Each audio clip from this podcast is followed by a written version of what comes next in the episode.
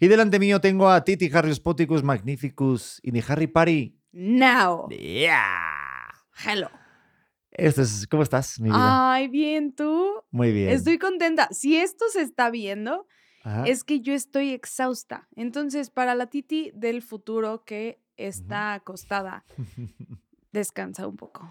No te Descansa. preocupes. Pide unas galletas y seguro llegarán a la puerta de tu casa. Exacto. Viva Rappi, que nos patrocine este espacio. Mm, Oigan, para los que estén nuevos por acá, este es un podcast que hacemos mi pareja y yo y eh, pues hablamos de todo, lo que tú piensas, pero no te atreves a decir, así que bienvenido, bienvenida y pues vamos a darle, porque la pregunta que hicimos hoy está buena, está rica y sabrosa, Uy, como eh, las papitas, nena. siento que es de las más polémicas que nos hemos echado. ¿Cuál es? A ver, no sabes ni cuál es. ¿No te Claro que lo sé. A ver, Y no puedo creer que la vayamos a gastar para un back. se gasta para un back. Venga, es si puedes o no ser amigo de tu ex. Uf, no sé, yo, mm, mm, mm, pero bueno, me veo ¿Tú qué piensas? A bote pronto. al bote. ¿Sí o no? ¿Un sí o no? Sí, un sí o no. Yo digo, generalmente, en plan así, sí o no, no. Bien. ¿Tú? Ahorita lo desarrollamos. No, tampoco. No, no te lo voy a decir, ¿no? No voy a contestar tu pregunta. Vale, perfecto. Oye, eh, al ratito va a ser esa contestada porque tenemos muy buenas respuestas, la verdad. ¿eh? Las preguntas auténticas solamente se responde con respuestas auténticas. Oye, pero hoy cómo te sientes? Qué bonito suéter, ¿eh? Qué bonito. Muchas gracias. ¿No sabes quién me lo regaló? ¿Quién te lo regaló? Mi suegra. Ah, sí. Me lo Ajá. regaló mi suegra. Está muy bonito. Casi Pero no ¿a me poco- lo pongo. A ver, ¿a poco no eres de las personas que cuando te regalan algo luego lo descambias? Luego lo cambias por otra cosa o por la factura. Si es de mi suegra, no. Si es de mi suegra, no. Si es de mi suegra, no. No, es cierto. Un bucle ya interminable. No, si es, gracias. Si es este, si es de mi suegra, no, pero sí. No me canso de decirlo. La falta de la oxitocina, de verdad. O el exceso de qué daño hace a las No, mujeres. pero sí. normalmente, normalmente tengo que decirlo sí. ¿Eres de cambiar regalos? Aguas. Pues no, no acostumbraba a hacerlo hasta que decidí tener un bebé.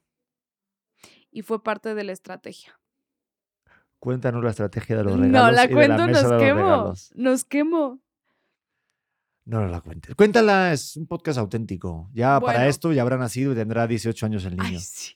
No, que, que creo que es una gran estrategia. ¿Cómo funcionan las mesas de regalos? Pones ahí los regalitos que quieres, la gente compra para lo, lo que te puede regalar, que a mí se me hace un gesto muy, muy bueno. Pero bueno, en su momento haciendo presupuestos, porque ya platicamos del presupuesto que hice en el día uno, que supe que estaba embarazada, pues necesitábamos más cosas que solamente un mameluco o zapatitos o tal, ¿sabes? Entonces desde el primer día yo te dije, todas las cosas que nos regalen de la mesa de regalos, las regresamos. Pero no todas, sino las repetidas o las que no tienen una funcionalidad o que sea muy útil. Por lo que tú dices, si ya tenemos repetido mamelucos y demás, pues necesitamos una carreola. Tuvimos regalos muy padres, ¿eh? Muy buenos. Muy buenos. Hay que decir el mejor regalo que tú y yo sabemos que... César se la mamó, ¿eh? Sí, Aquí el boss de Modita, la verdad, se la remamó. fue el mejor regalo que Y su mujer, recibimos. obviamente, porque es regalo de los dos. Y aparte me dijo, te voy a regalar algo, te va a servir 100%. Fue muy útil. Y siento que normalmente en el baby shower, la gente que no tiene hijos dice, Ay, no tengo idea de qué regalar, voy a regalar mamelucos o voy a regalar ropita. Pero también hay que decir que yo tuve un error garrafal porque dije, regalemos, digo, regresemos todo, regresamos todo. Y cuando me puse a hacer mi maleta del hospital, no teníamos nada de recién nacido porque ya lo habíamos regresado todo. Ni siquiera, hemos, o sea, ni siquiera teníamos maleta del hospital. Sí, No teníamos ni maleta, pasar la maleta. exacto. Pero cuenta cuál fue el regalo de César, ah, el, ah, sí es cierto. nuestro amigo. El regalo, el regalo de. César fue un esterilizador y calentador de mamilas eléctrico. Espectacular. Una puta joya. O sea, ya no te tienes que preocupar de que, en qué mm, centígrado le, le pones en el microondas. O sea, es una puta joya. Sí. Pero de repente, o sea, sí hay regalos que dices, ah. Pero. No, no creo que ningún regalo digas como, ay, güey, ¿por qué me regalaste No, esto? eso no, pero sí como un orden de prioridades de, de eso. Porque ahora cuando vas a ser papá, Digo, de verdad, si eres soltero y no tienes pareja y estás escuchando este podcast, disfrútalo y ve lo que es el otro. Porque se convierte en un momento en tu vida en que solamente te fijas en las marcas de carreolas. Sí, y cada centavo cuenta. Y cada centavo cuenta. Es impresionante. No sé qué puto 20 les cae a los papás, pero ahorita entiendo mucho a mi papá cuando me decía, no, hijo, cómprate mejor esa pluma que cuesta 88 céntimos. Y decía, pero papá, pero si quiero la de 2 euros. Y me decía, las dos pintas igual, las dos pintan igual, es azul, ¿no? Pues ya está. No, y, Y- ahorita y sí. en el mundo de las carreolas es, es una cosa impresionante, o sea, parece que es un lujo. Ahorita de verdad es un buen negocio. Mucho Eh, mame. mucho mame. Hay mucho mame a la hora de comprar cualquier cosa, pero no solamente las carreolas, sino hasta en la vida. Siento que aquí, digo, no sé, eh, bueno, aquí porque es donde vivo, en México, ¿no? Pero siento que aquí como que la sociedad está muy relacionada con la parte de quién eres, con lo que aparentas. Y según en lo que eh, tú puedes reflejar cómo vives, es lo que tú eres. Y yo me decía un amigo, no voy a decir quién es, me decía, Pedro, te tienes que comprar un buen carro. Tienes que tener asistente. Y yo, primero, no necesito asistente porque lo que pueda hacer el asistente lo hago yo. Y segundo, a mí el Uber o el camión me lleva igual. Entonces, y yo me iba los primeros años a Televisa en, en camión y, y en pecero, no tenía ningún problema. Y, y- y no es como, ¡ay, qué lástima, Dios mío, pobrecito, vivió la penuria y luego le va bien! No, no, no, es que es la puta realidad y no tengo ningún pedo de decirlo. Pero la cosa es que en esa época había gente de mi generación que aspiraba o tenía un carro, eh, más que aspirar, lo tenían porque no lo aspiraban. Estaba muy sucio. ¿no? Eh, pero el tema es que no podían pagarlo. Entonces, hay Uf. mucho mame dentro de la sociedad del aparentar para que la gente te respete. Y eso no es así, la neta. No, completamente. Y, y creo que, o sea, tal vez el ejemplo de los coches con, con el transporte público, pues al final, al final de cuentas lo que estás, lo que estás pagando es como comodidad, ¿sabes? O sea, sí, de viajar en transporte público a poder tener tu propio coche, pues sí, si lo puedes pagar, yo creo que es una, una comodidad muy buena.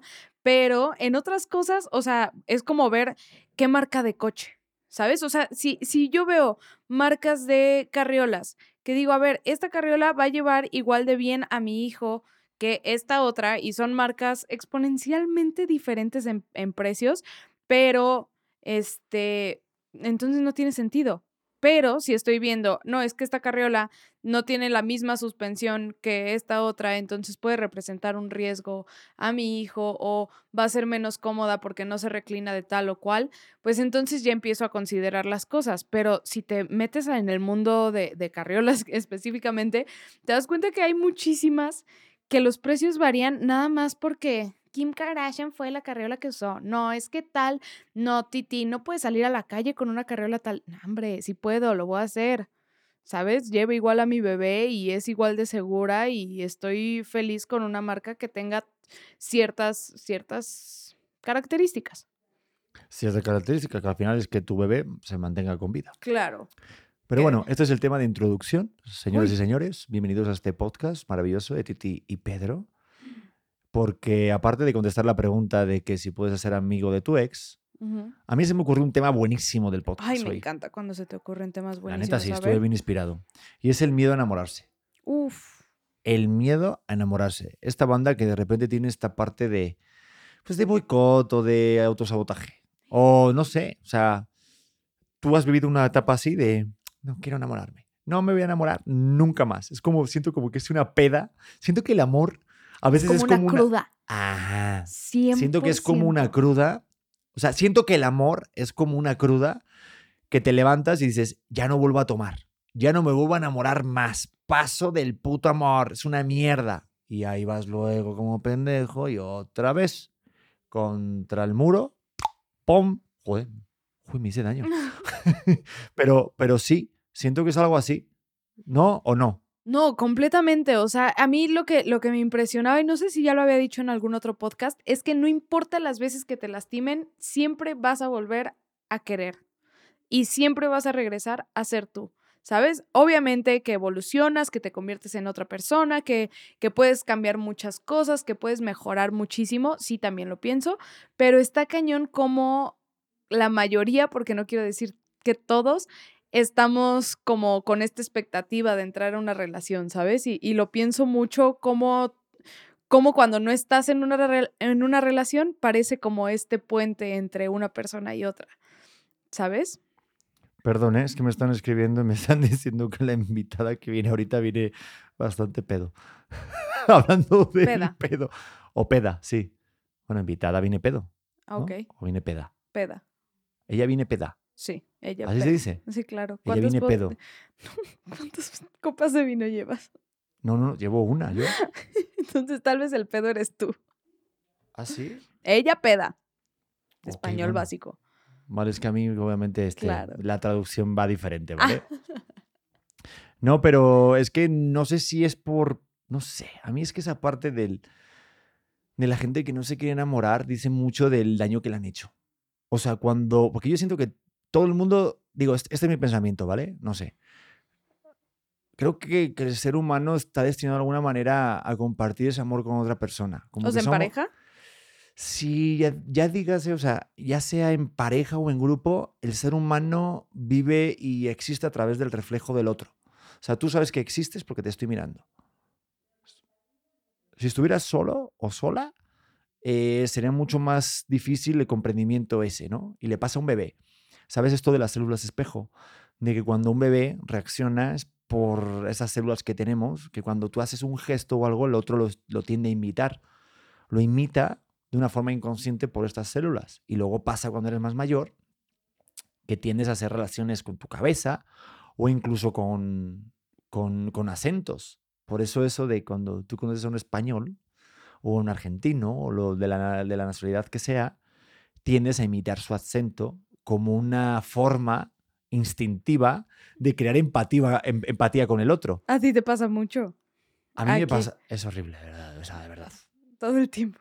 Es lamentable cuando intentan hacer el acento español y dicen, pero bueno, pero, pero ¿cómo estáis? ¿Pero cómo estáis? ¿Todo bien? ¿Y cómo estáis vosotros? Y yo, "Ah, vamos a ver, vosotros es ustedes, es segundo del plural. Me encanta. Pero a ver, que me da igual, ¿cómo estáis? Y a ver, ve, ya, ya te entendí, querido mm, pequeño amigo. Gran amigo. Eh, Son, es una buena intención, es una mala ejecución de la técnica. pero nos pasa, también me pasa a mí con el argentino. O sea, o con un brasileño. ¿No? O tú no dices al argentino que lo conoces, eh, boludo, eh, no sé Todo qué. el tiempo. Ya está. A A, ti te a- sigo. a- a ti te sale muy bien el argentino. ¿Verdad que sí? Sí. hazlo, por favor. Según yo también. Haz el acento de un amigo que no vamos a decir su nombre, pero que te sale muy bien cómo habla, por favor. Pues es que el argentino es, es un poco así, como que no te quieren decir, pero se están quejando todo el tiempo. ¿Qué decís? Y si yo, si yo siento que me duele la espalda, pues me duele la espalda. Y cuando juego la pelota, ahí no me duele, pero Franco te mando un abrazo. Grande. Oye, pero para mí creo que estamos de acuerdo en esto, es que el acento más chingón o más sexy es el Colombiano. colombiano. Eh, ay. El de Medellín. Eh, pero no o el de puede- Bogotá. Bueno, depende. Pero tú has tenido parejas colombianas. Entonces no puedes opinar de esto, Pedro. ¿Qué le pasa? Últimamente está con, con el rollo de. Me quedó Paraguay y Uganda. y en Uganda estuve con alguien que vivió con un papá y que... Ah, deja tú esto. Me estoy acordando de la primera vez que ni siquiera estábamos saliendo, la primera vez que hablamos, este, me dijiste, pero tú eres mexicana. Y yo, sí, soy mexicana. Y me dijiste, nunca he tenido una novia mexicana. Y dije, ¿este qué se No. siente? ¿Este qué se siente? O sea, eh, fue súper. y Aparte, fue como en el, mi- en el minuto 3 de la conversación. No es que yo nunca he tenido una novia mexicana. Pues todavía no te estés apuntando, don. Who are you? Bueno, este... Son Lo demás es estrategias. historia. Son estrategias. Sí, ¿no? Como que planteaste la idea. A ver, ¿tú cómo ligas entonces? A ver. Eh, ¿O cómo, cómo ligabas? ay. Porque ahorita espero que no ligues. No, ahorita no. Siento que, que es una estrategia súper diferente para hombres y para, para mujeres. Sí pienso que es más difícil para los hombres.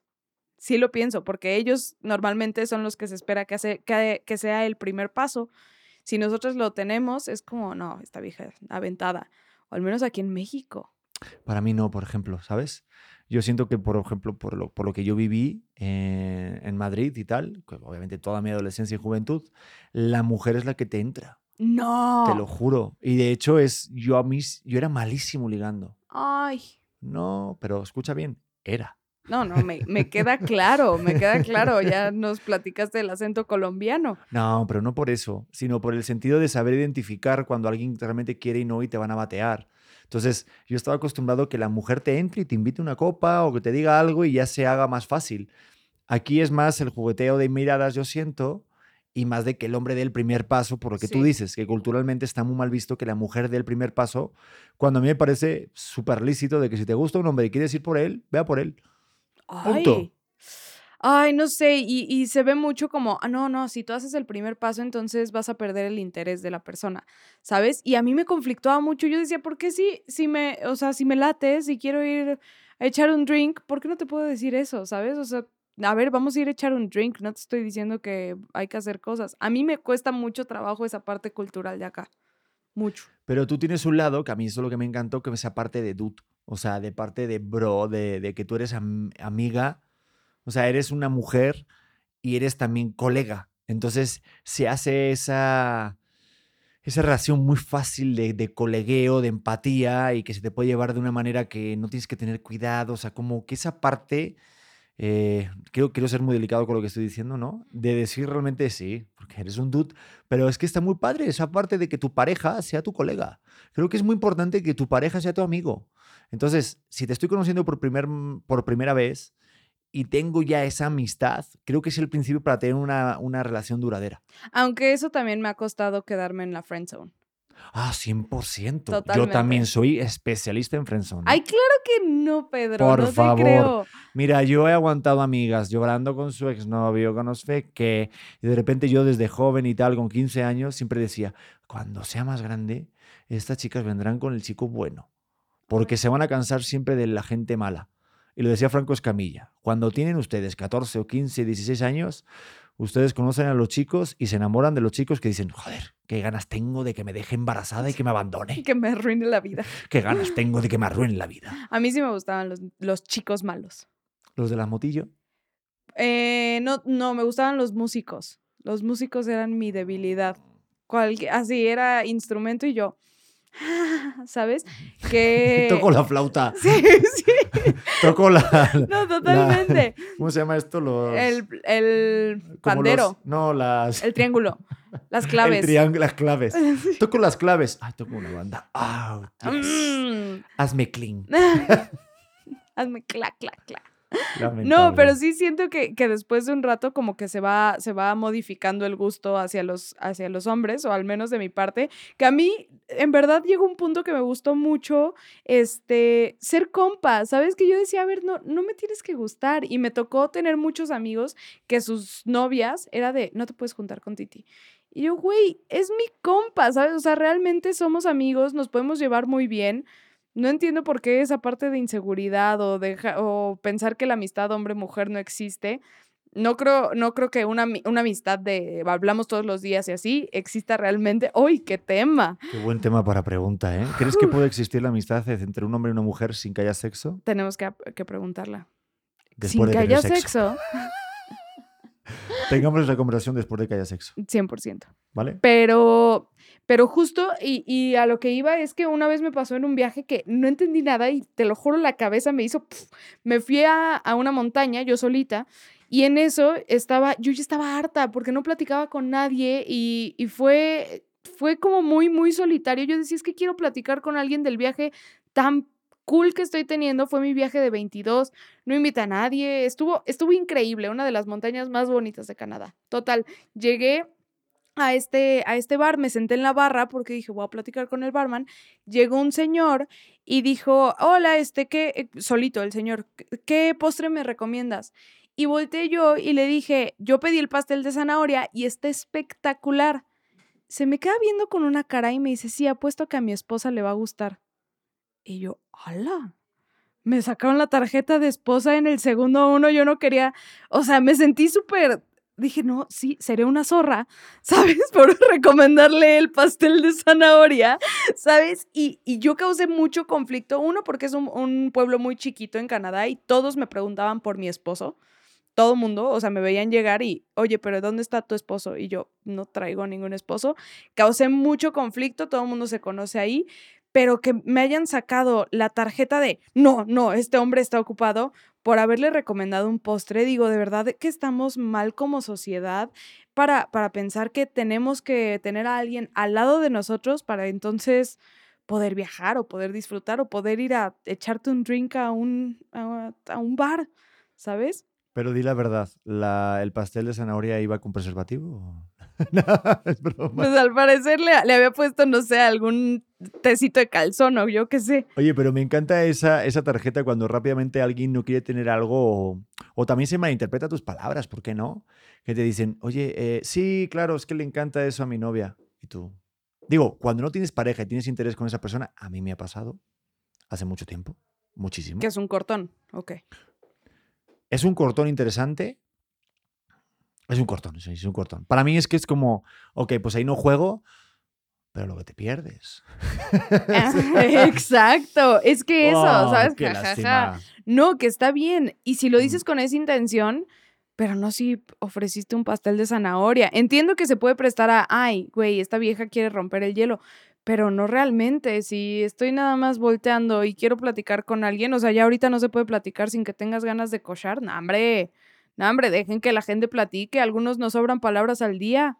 No, yo de repente llego y digo, pues hay que platicar, platiquemos. Y me pongo a platicar con la gente. Es mi forma de desfogarlo. Tú también, pero eso no quiere decir que... Mm, a ver, mm". por ejemplo, tú tienes más amigos que amigas, creo, ¿no? O tienes muchos amigos. Tengo, sí, creo que tengo más amigos que amigas. Bueno, ahorita. Bueno, ahorita estoy sin sola. ¿Alguien quiere ser mi amigo? Actualmente andamos en un break de amigos.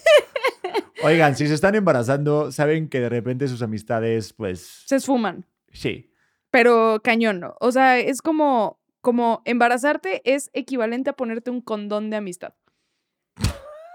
Qué buena analogía. Pero qué puto asco me dio. Sí, sí, sí, sí, de verdad. No, pero antes de estar embarazada sí tenías muchos amigos hombres y de repente a mí me pasaba con compañeras de la, de la carrera que eran muy amigables con, con, con, nosotros y tal y siempre decían, digo, amigables hasta un punto, ¿eh? Mm, Tampoco. Hasta cierto momento. Nada, siempre con ropa. Y, y, no, no, en serio, era como en plan, pues bros, como colegas. Y la gente, las propias mujeres, malinterpretaban eso y eran la que la señalaban y le decían, es que tú estás con uno, con otro, tal. Y realmente no pasaba nada. Entonces digo, qué tema, ¿no? Cultural de que no se pueda hacer uno abiertamente y mostrarse como uno es por el qué dirán y por encajar con el, ah, claro, como soy mujer, no vayan a malinterpretar esto, pero es que yo soy así, cabrón. O sea, la neta. ¿Qué te ha pasado mucho con Nat? A mí me pasó muchas veces con Nat que me decían que si era mi pareja, que si nos gustábamos, que éramos los novios ideales y nada que ver. O sea, era mi, mi hermanita, mi, mi bro, eh, hemos hecho muchas bromas y nunca lo, nos vimos de esa manera y yo creo que jamás. Entonces está bien cool de repente encontrar una amistad así tan plena, tan pura de algo. Y con mi Natalia, o sea, de verdad siempre fue así y hasta el día de hoy nos seguimos hablando y como hermanos de vida sin nada sexual y se agradece un montón que haya relaciones entre hombres y mujeres que puedan existir, aunque la gente, la sociedad, no lo crean posible. Y da igual lo que piense la gente. La cosa es comportarte como eres y no estar limitado a lo que los otros vayan a pensar. Que muchas veces sí se puede interpretar de otra manera, ¿sabes? O sea, yo pienso que, que ahorita tenemos, y regresando al tema del compromiso, tenemos tanto miedo a comprometernos que cualquier cosa, em, como que queremos presentar esa barrera de no, güey, no, a ver, pero no estamos en una relación. Es como, conozco a tanta gente que ha tenido una relación y nada más por el término de ya estamos en una relación, se alejan que es como, güey, por, o sea, a ver, ya son exclusivos, ya están teniendo una relación donde nada más quieren verse ustedes dos, ya, este, tienen pláticas de novios, ya están en una relación prácticamente, ¿por qué? ¿Por qué, ¿Por qué no decir que quieren estar en una relación y ya está? Como que corremos de eso, como que en el momento en el que se nos presenta, a ver, pero ahorita ya pasas de ser soltero a tener algo en pareja. No, o sea, es, un, es un, una barrera brutal y, creo que tampoco está bien cerrarte a algo por, por lo que crees que piensas. Lo que pasa es que eres víctima de tus heridas y eres obviamente reflejo de lo que has vivido, ¿no? Entonces, si te hace daño ciertas cosas que has vivido, pues vas a estar más reacio. Pero hay como las dos vertientes, ¿no? Como las personas que nacen para estar en relaciones y las personas que a lo mejor están solteras y están felices. Claro. Pero a mí me, yo me he topado en mi, en mi vida de soltero de repente con personas que tú sabes que están ansiosas de tener una relación. Que es como, espera, espera, espera, espera. Y aparte Relájate. te- creo que, no sé si será producto de esta inmediatez, de quererlo todo ya y de venderte la idea de ya estoy en pareja y me siento bien y mira lo que aparento y mira lo que soy, más que de darle tiempo al proceso. O sea, tú no puedes medir a través de un número cómo me estoy enamorando de ti, ni a qué velocidad. Claro. Solamente puedo disfrutarlo en el momento. Y siento que hay personas que se pierden en ese proceso y se van más al resultado de aparentar, de querer tener una relación o no, y demostrar y subir una fotografía y decir que estoy en una relación bien contento, Sí. En vez de disfrutar ese proceso y que al final eh, las cosas pues le pongan el nombre a lo que estás viviendo. Uy, qué difícil. Qué difícil conocer, conocer gente que se adapta al proceso y no a la idea que, que tienen sobre él. ¿Sabes? A mí me cuesta, me cuesta un poco de trabajo. O sea, pon tú, cuando tú y yo empezamos, a mí sí, yo sí ya quería ser tu novia. ¿Sabes? Y a mí sí se me antojaba mucho como ese plan. Y a mí también. Lo que pasa es que uno da como miedito. El, ¿Qué pasó? ¿Te pusiste seria? No, ¿Qué pasó? nada. yo te conozco, yo te Mm. leo. A mí desde el primer momento yo sentí algo especial y por eso luego como que recobré mi ego o en el momento que tuvimos ese break.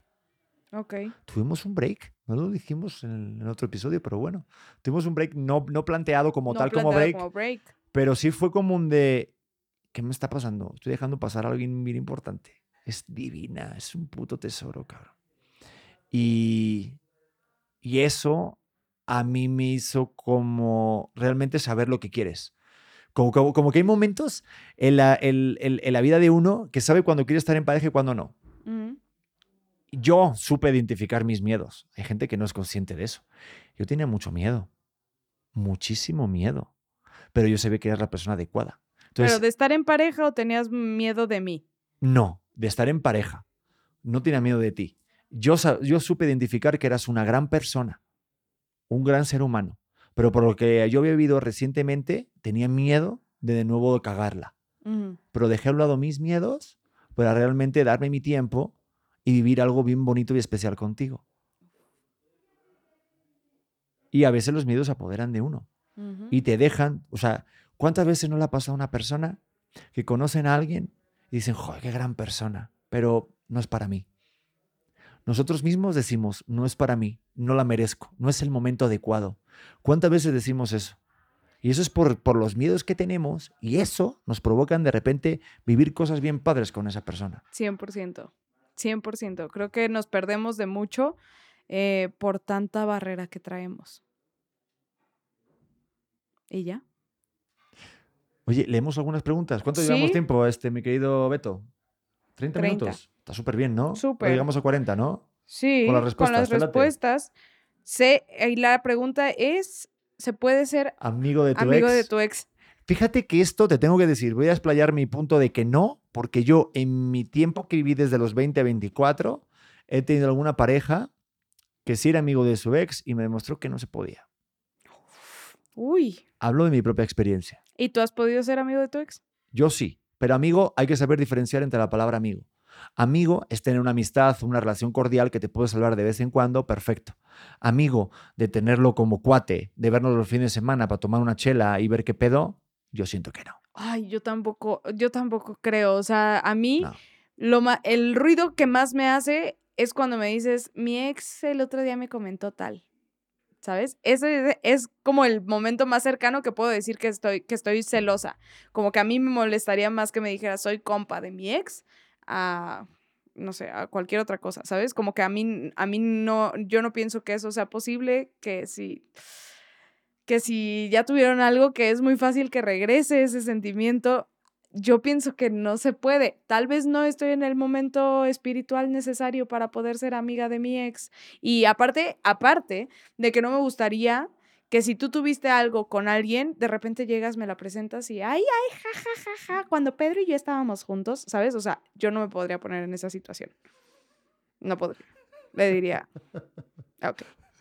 Aparte, no es por nada, pero a ti de repente se le empieza a, a poner una vena en la frente y empieza a transformarse y hablar con un tono de voz como si fuera este Jafar o algo así, ¿verdad? Sí, claro. Es real, es real. Yo te diría, ¿de qué me estás hablando? A ver, ve y, y resuelve tus cosas y ya después ve si esta mujer es más compa que yo, porque tú y yo somos súper compas. Me dolería más que tuvieras compas.